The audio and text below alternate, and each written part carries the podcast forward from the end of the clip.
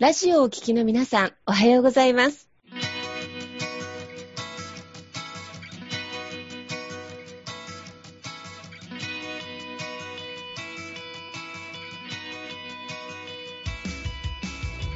FM 那覇より毎週日曜日9時30分からお届けしております坂本典彦のラジオ経営塾が今日も始まりましたこの番組は20年間で1万人の起業家経営者を指導してきた坂本典彦先生があなたの経営に役立つヒントや最新の情報をお届けする番組です坂本典彦のラジオ経営塾今日も最後までお楽しみください今日も始まりました。坂本のりひこのラジオ経営塾。パーソナリティは私、根葉智美がご一緒させていただきます。では、坂本先生、本日もよろしくお願いいたします。はい、よろしくお願いいたします。で本日も先週に引き続き、ゲストに下山英子さんをお招きしております。では、下山さん、簡単に自己紹介をお願いいたします。はい。はじめまして、下山英子です。私は個人事業主さん向け、あとは個人事業主になりたい方に向けて企業コンサルタントをしています。実は普段青森に住んでいます。で、毎月東京、あと足を伸ばして京都などにも出張しながら、普段自宅にいるときはオンラインでセミナーセッション業を提供しています。はい。よろしくお願いします。お願いします。はい。はい、お願いいたします。はい、ありがとうございます。はい、今週もね、エコさんにね、ご参加いただいているという形でね、本当にありがとうございます。で、エコさんはね、本当にご自身もね、あの、子育てもされながらということで、二人のお子さんですかね、いらっしゃるのが。はい、そうです。小学生4年と1年生の男の子にですね。ね、二人のね、男の子を育てながらね、そうやって出張とかもね、しながらね、まあ女性の企業のコンサルタントとしてね、活動されてらっしゃるということでね、本当に素晴らしいなというところで、ね、で、いろんな方のね、成果を出していただいているのでですね、まあ今日も、えー、またそういうね、あの、まあこれからの方とかね、まあ起業してさらに飛躍したい、飛躍したいね、あの、個人事業の方とか、まあ女性の方ですね。まあこういった方向けのね、アドバイスという形でね、いろいろお話聞いていきたいなというふうに思ってますんで、よろしくお願いいたします。はい、よろしくお願いします。はい。で、今日のテーマなんですけれども、今日は、えー、企業は無意識が9割ということでですね、すごく興味深いタイトルだなというふうに思うんですけれども、まあ起業するときにね、そのまあ意識的にね、起業してこうやるんだっていうのもね、すごく大事だと思うんですけど、実は、えー、そっちよりも、その無意識でね、思ってる方が、より大きなウェイトをね、占めてるというところで、まあそれを踏まえてね、その魂と現実を一致させていくっていうね、まあすごい楽しみなテーマですけれども、今日はそこについてね、お話しさせたいと思いますんで、ぜひ、英子さんよろしくお願いいたします。はい。はい。じゃあ早速ね、ちょっとお話いただけたらなと思うんですけれども、はい。はい、そうですね。本当に無意識、えっ、と、無意識が9割っていうことをなんか今言っていただきましたけれども、うんのこの無意識が9割ということを私ちょっとなんていうかな、味方にしてからっていうか、うん、だってから、本当もっとこの起業っていうことがやりやすくなって、まあ起業だけじゃなく自分の人生生きやすくなったなっていうことをつくづく思っているんですね。うん、うん、で、まあそこのところでポイントで今日ちょっと3つのポイント、ここも3つで話ししていきたいと思うんですけども、うん、まあ、ちょっと先に3つのポイントをお話しさせていただくと、はい、1つ目がその無意識が9割っていうのはじゃあどういうことなのかっていうところをちょっと解剖してお話ししたいと思います。で、2つ目が、現実に起きたことの振り返り方ですね。ちょっとこれは私がいつも自分に現実起きた時の、起きた出来事があった時に自分にする質問が神様質問って言ってるんですけども、それがありますので、それをちょっとご紹介したいと思います。あと三つ目は、感情は無意識からのサインであるっていうところ。うん、で、まあそういうところからも無意識が分かっていくよっていうところをお伝えしたいと思います。で、一つ目のまず無意識が9割っていうところなんですが、まあ、本当あの、皆さんそう聞いてらっしゃる方、すごく勉強されてる皆さんだと思いますので、よく聞いたことあると思うんですけれども、氷山のこう一角、氷山の絵、うん、一番上の自分が意識できているところが1割。で、その下に隠れているところが9割がもう無意識。まあ、潜在意識って呼んだり、まあ、本当詳細言うと細かく言うといろいろ呼び名、無意識、潜在意識と無意識がまた違ったりとかあるんですけども、ちょっと今回はちょっと無意識っていうふうにトータルで言わせていただいて、まあ、9割が無意識。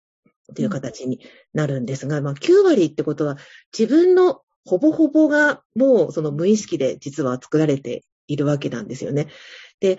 かなり前に、あの、ナポレオンヒルさんでしたが、あの、思考は現実化するっていう本が流行った時がありましたけれども、あれも実は無意識が現実化しているんですね。自分の思考っていうのは意識して思考できているのは1割なので、9割のところの無意識で行われている自分の普段の考えとか起きているものが自分の現実を作っている状態になっていくので、まあでもそこがわからないままだと、やはり現実、ちょっとこうなっちゃってから、あと出来事があって、こう、え、なんでこんなことになってるの？ってなってから、えー、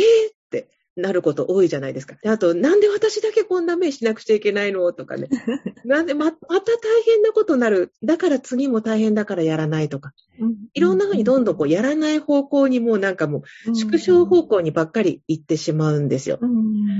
なので、やっぱり無意識のところっていうのは、じゃあ、あの、どういうところで、じゃあ、その、そういう状態作ってしまって、まあ、その無意識がその現実作ってるわけなんですけども、じゃあ、無意識を理解していけるようになっていけばいいわけなんですよね。じゃあ、つまり無意識をいかにこう、意識化するというか、っていう意識化して自分で気づけるかっていうところに、まあ、なるといいんですけど、だそこにおいて、じゃあ無意識って、じゃあ全く気づけないものなのかって言ったら、うん、結構無意識、無意識さんって自分たちにいろんなサインを送って気づかせてくれてるんですよ。むしろ気づいてよっていうくらいで、サイン送ってくれてるんですね。うん、で、そのサインにやはり気づくと、ものすごくとてもいいっていうのがあります。で、あと、ちょ、ちょっと今、ふと話、うん、あの、全然違う話に、うん、全然違うわけです私の中で全然違わないんですけども、全然違うかもしれないですが、あの、例えばこの私の話、あの、話している企業、やっている企業っていう形で、結構あるのが、私も最初始めた時、7年前に始めた時そうだったんですけど、やるって決めた時に、やりたいと思った時には、本当に根拠のない自信だったんですね。うんうん、なんかわかんないけどやってみたい、これ。うん、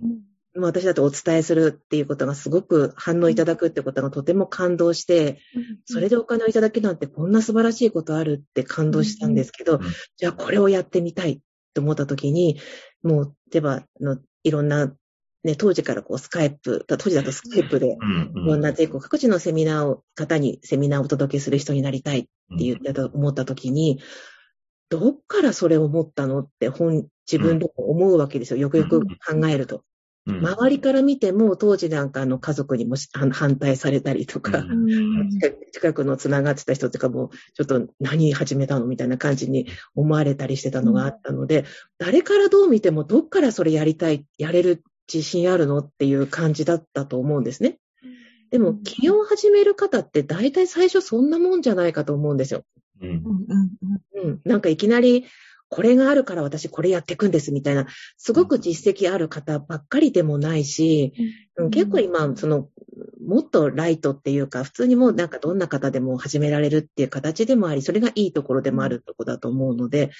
じゃあ、根拠のない自信持ってたら、それ、そんな全然どこから来たかわからない自信なんだったらダメなのかって言ったら、そうでもなくて、これも実はその無意識が9割っていうことを自分で私理解してきたときに、あ、根拠のない自信こそ無意識なんだっていうのが分かったんです。無意識からのサインだっていうのが分かったんですね。だから今も例えばやってみたいとか、えー、でもちょっと、例えば資金もないし、なんか人脈もないし、実績もない私がいいのかなって思ったとしても、うん、でもどっかでやりたいっていうのは、絶対もうあなたの無意識がやってみて、やったらなんかそ、なんか違うことで出てくるからっていうサインを送っている、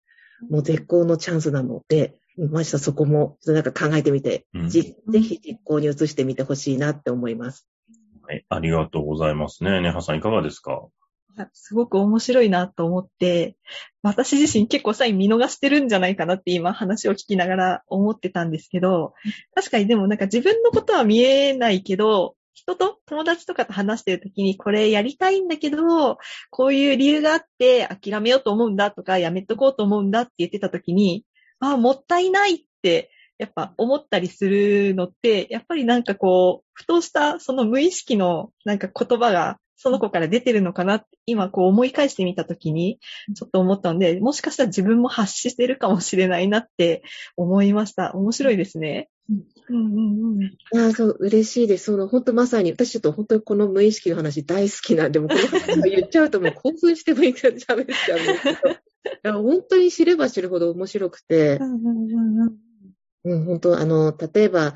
今、この道路行く先で、まあ、目的地はあるんだと思うんですけど、右に曲がった方がいいなとか、なんか、パッと思うことってありますよね、普段、日常で、人って。で、それを、それも、いわばサインなんですよ。うん、うん、そっちにやっぱり行った方が何かがいい。うん、で、いわば直感っていうふうに捉える方もいると思いますし、いわば直感みたいな最初はものでサインが来てるのも一つなんですけど、それに、え、でもさ、とか、あの、でも私はこう思うよとかっていうふうに、あの、消してしまわないで、なんか全然その思考でなんとか、え、なんでそっち右っていうふうに、その時点で考えても、その時点ではわからないことなので、それに従っていってみるっていうことを繰り返していったときに、もっともっとその、あの、無意識からサイン送られるようになります。うん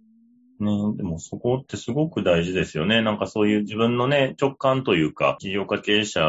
でよくね、僕もお伝えさせてるんですけれど、僕もね、ある別の先生から言われたんですが、ロジックでね、頭で考えるよりも、そういう直感を信じろっていう話をよくされるんですよ。まさに無意識からね、来るっていうのはそういう自分がね、まあビビッと来るみたいな、そんなあの言い方をする方もいるかもしれませんけれどもね、なんかそういう自分が本当にやりたいと思ったところにね、純粋に向かっていくっていうところ、で、その時はなんかね、あんまり自信あるないとか、そんなに関係ないのかなっていうふうに思って、ね、なんかやりたいからやるみたいな感じで、ね、なんか今のエコさんの話もね、まさにそこに通じるお話かなって思いましたね。えっと、じゃあね、それをね、踏まえてですね、あの、この二つ目のポイントっていうところをね、ちょっと教えていただきたいなと思うんですけれども、はい。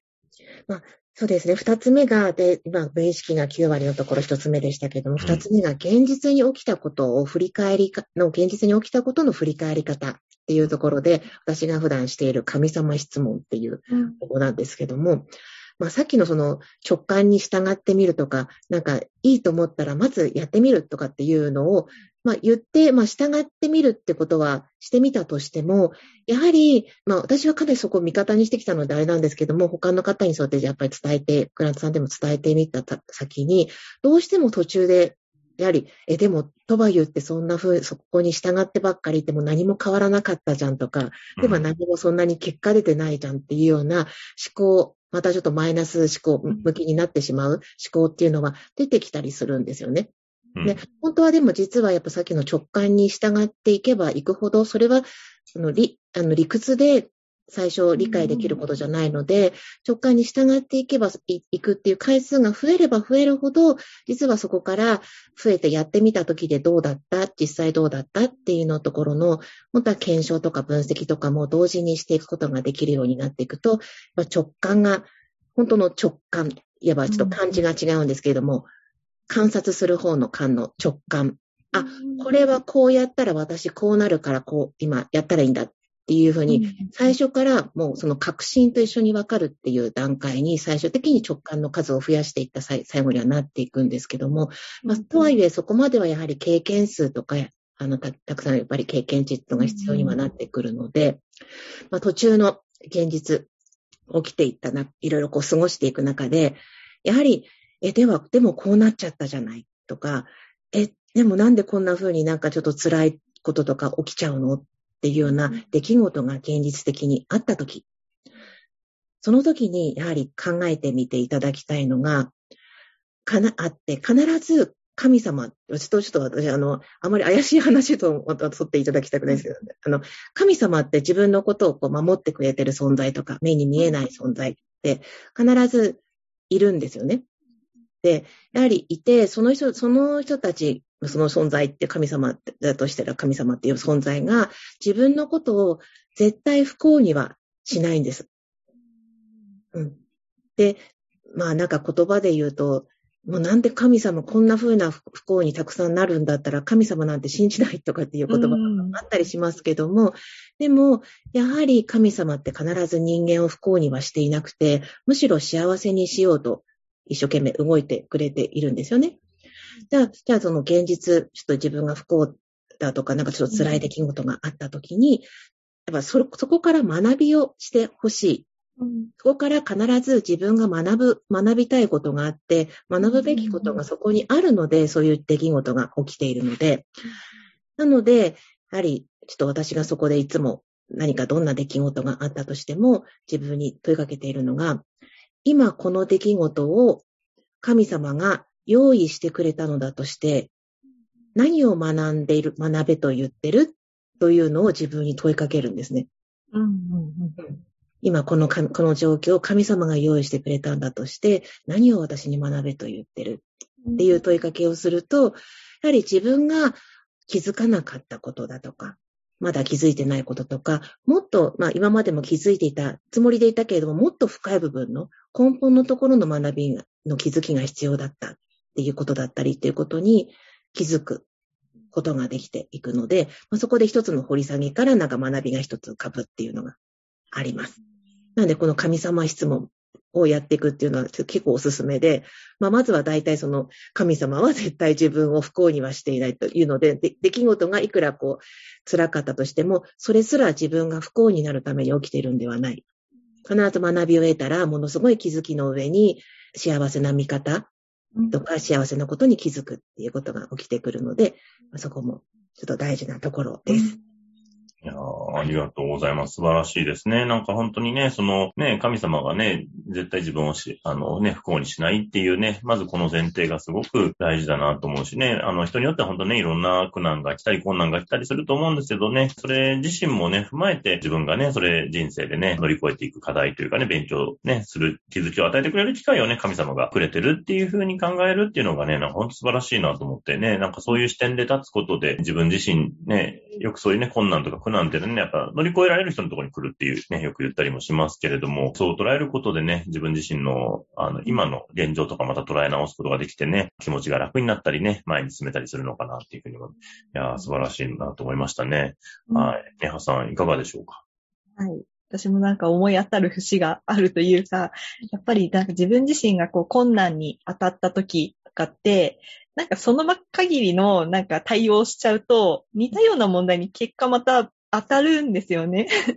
そうすると、やっぱなんかあの時にちゃんと解決してなかったなって振り返ったりもして、そっかなんかこのさっきの質問ってすごくいいなと思って、その時に一旦なんか自分を客観視するじゃないけど、今自分にとって必要なことって何かなって、ここで学ぶべきことって何かなっていうのをしっかり受け止めていくと、おそらくまた次のステップに行けるのかなって、またきっと困難ってどんどんどんどん来るものだとは思うけど、また新しい学びの場っていう道が開けてくるのかなと思って、なんかちゃんと私も、あの、上っ面じゃなくって、そこを解決していくっていうのを大事にしていかなきゃなって思いました。はい。ねすごいね。いや、本当大事ですよね、その辺ね。はい、ありがとうございます。で、最後ですね、もう一つ三つ目のね、今度ポイントっていうところをね、お話しいただけたらなと思うんですけれども、そうですね。と、三つ目がね、あの、まず感情も無意識からのサインであるっていうところだったんですけども、まあね、さっきのあの、現実、いろんなことが起きた時にこう振り返るってところも、まあちょっとなんか坂本先生なんかいろいろこう言ってくださいましたけども、実はなんか私ももうなんか20、20年くらい前にはな、なりましたけども、ちょっと精神的に苦しかった、苦しくなった時が自分でもあったりして、まあその時になんかじゃあ、なんで自分だけこうなんだと思ってた考えをしてた自分も、私もいて、まあその後からでも自分でこの状態を直さなくては、まあ直したいと思ったからなんですけども、もう変えたいと思った時に、やはり考え方の転換っていうところがすごく大事だなって、ものすごく感じたんですね。で、自分で考え方の転換を自分でこう試してみてっていうことをやってきた過程で自分の状態も良くしたっていうのがあったんですが、その過程でかなりあの、私が一番、一番いろんな本を読んできて、いろんな本を読んできた中で、一番自分でその、試しにやってみたっていうのことで多かったのが、うん、バシャールっていう、なんか、今だとこう聞くことがある方多いかもしれないですけども、バシャールさんっていうダリル・アンカさんっていう方が次世代、もうさらに未来の状態の人からチャネリングをして下ろしているっていう状態の方があって、そのバシャールさんのなんかペーパーブックっていう本が何冊かあるんですけども、まあ、本当に人間が本当はいろんな思考で、こう、しがと絡みついているようなこう思考、できない思考っていうところに行きがちなんだけども、そうじゃなくてもっとなんか、いわば魂ってニュートラルで、うん、なんだろう、いわば軽く考える、考えられる、うん、軽く生きていけるっていうもの、まあ、ちょっと本当にざっくりした言い方で本当に申し訳ないんですけども、あのぜひなんかバシャールとかでちょっと手に取っていただける、本にもね手、手に取ってみていただければと思うんですが、だそこのところをちょっとやっぱり私がすごく取り入れて考え方を変えてきたところで、やはりその潜在意識、いわば無意識のところですね。うん、無意識のところも、いわばたくさん自分の、なんだろうな、あの時嫌だった、こうで嫌だった、悔しかった、悲しかったっていう、その、その生きてきた過程で作ってきた蓄積からのデータが詰まってるんですよね。自分の無意識に。なので、例えば悲しいとか、今そういうことになって悲しいとか、怒っているとか嫌だと思っているっていう感情っていうのは、潜在意識から、無意識からですね。無意識から、もうあとその感情は感じたくないからクリアしてって言ってきてるサインなんです。うん。だから悲しいよ、すごく辛いよって言ったその感情を感じてるってその場面も全然悪いことじゃなくて、その目の前の人に対してその悲しいんだったら悲しい。私は本当は分かり合いたいんだっていうことを伝える、本当は本音で打ち明ける場面だったり、もうその人とはこんな悲しい場面を何回も繰り返したくないんだって気づける場面だったりするんですね。だからそこの感情に飲み込まれてしまうんではなくて、辛い感情になった時ほど、あ、これは自分に何か気づかせて、気づかせようとしてるサインだなっていうふうに考えられると、ものすごくなんかね、本当にいろんなものが、出来事が、なんならこう、むしろ一見ネガティブな辛い経験こそギフトなんだっていうふうに思えるようになっていくので、おすすめです。あと、例えば選択するところ、なんか選ぶっていうところにおいて、何かを物事迷ったりするときに、ちょっと一つの、あと選択の方法として、これやりたいかな、やりたくないかな、これやったらどうなるだろうって思ったときに、あ、でも思考では気になるもの、え、でもやってもどうなるかわからないじゃない。元が取れなかったらどうしよう。結果が出ないかもしれないじゃない。っていうふうに思考では押さえつけてこようとしてしまうんですけど、でもそれやったらどうなる？やらなかったらどうなるっていうのを同時にどっちも自分に問いかけてみていただきたいと思うんです。すると、まあそれ最初ちょっと、まあ何回か何回も問いかけていってみていただきたいと思うんですけども、必ずやったらどうなる？や、やらなかった時どうなる？自分の体が胃のあたりなんですけど、ふっと軽く上がると方があるんですね。それか、ずしっと重くなる方が。うん。どっちか違ってくるので、いわばでも人って、いわば結構ずしってなった方が安定するというふうに考えてしまって、そっちを選択しがちなんですけど、本当はそうでなくて、ふって軽く胃がこう持ち上がったジェットコースターから降りた時の胃が上がるような あの感じ？の方が、本当選択すると自分が一番選択したかったっていうところと合致してきます。うんねえ、ありがとうございます。やっぱりね、そういう無意識からのね、サインをね、感じてね、なんかそこに従っていくっていうことね、これ本当に大事だなっていうふうに思いますね。やっぱりこのね、企業というところにも、その無意識っていうところね、あの、非常にね、大きく影響してるっていうところをね、今日いろいろ聞かせていただきました。あの、本当にね、学びになりました。ありがとうございました。はい。ではですね、エコさん最後にね、あの、またご案内などありましたら、はい、あの、よろしくお願いいたします。はい、ありがとうございました。今日は、あの、私今、音声教材として、20分くらいの音声を11本取った音声教材を販売今しています。限定10個で販売しているんですけれども、まあ、そこのところでは、あの、さっき実は前半の方でお話しした企業のところのお金と心っていう両方だとか、今ここの魂のところ、また現実化していくというところだとかも、かなり詰め込んでお話ししている、すべてそこの11本で分かっていくっていう、あの、教材販売してますので、まあ、11本で19,800円で販売はしているんですけれども、ぜひもしご興味の方いらっしゃったら、Facebook のメッセンジャーでご連絡いただくか、まあ、インスタのダイレクトメッセージなどでもご連絡いただければと思います。今回もね、あの、エコさんから素晴らしいお話を本当にね、ありがとうございました。はい。それではですね、今日はこの辺で終わりにしたいと思います。それでは皆さん今日もありがとうございました。ありがとうございました。ありがとうございました。